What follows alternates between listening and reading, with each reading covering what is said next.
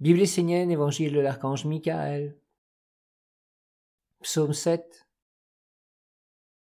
Préserve l'intimité de ta chambre secrète. Prends soin de tout ce qui vient du Père pour toi, et garde-le dans ton intimité. Ce qui t'est donné par le Père forme la flamme perpétuelle dans la chambre secrète de la lumière qui restera en toi jusqu'à la fin de tes jours. Alors ne t'amuse plus à exposer, à mettre à tout vent et dans la tempête cette flamme qui est ton trésor. Ne te crois pas invulnérable parce que tu pries le Père. La tempête, les événements de la vie sont parfois plus forts en apparence que la petite flamme qui vit du début jusqu'à la fin. Apprends à conserver ton intimité. Et lorsque tu es en relation avec les autres, partage avec eux ce qui n'est pas intime, uniquement ce qui permet de créer un courant de sympathie, des échanges harmonieux qui produisent la clarté.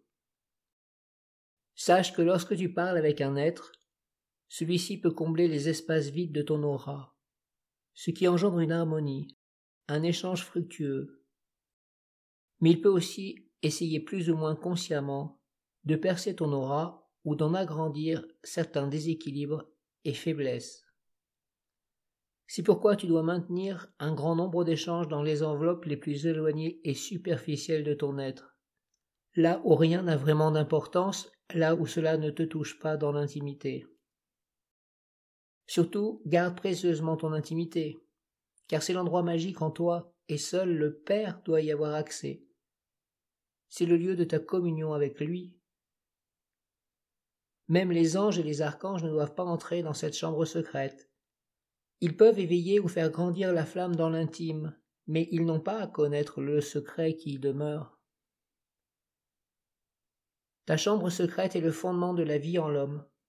C'est le lieu béni. Il ne peut y avoir de vie sans la bénédiction de Dieu.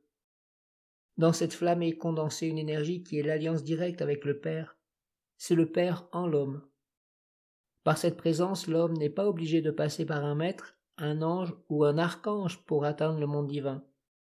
Cependant, dans son état actuel, l'homme a inévitablement besoin de support, d'association, d'orientation, et c'est pour cela qu'il se tourne vers une école initiatique et vers la hiérarchie divine pour recevoir l'aide nécessaire.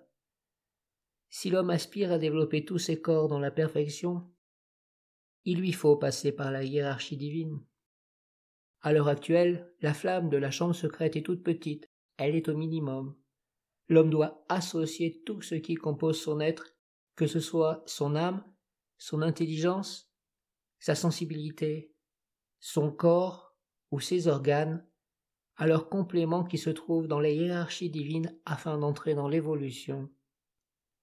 Contacter le Père dans la chambre secrète consiste à accepter de vivre la mort du corps tout en continuant à vivre sur la terre alors la liaison divine devient consciente, car la flamme n'entretient plus l'existence du corps ni les besoins du corps.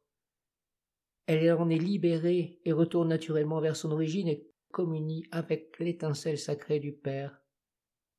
Cette initiation ne signifie pas que le corps n'existe plus. Non, il est toujours là, mais il n'est plus le centre d'intérêt. Alors la communion directe avec le Père s'établit et un nouveau corps de lumière peut être élaboré à l'intérieur du corps physique.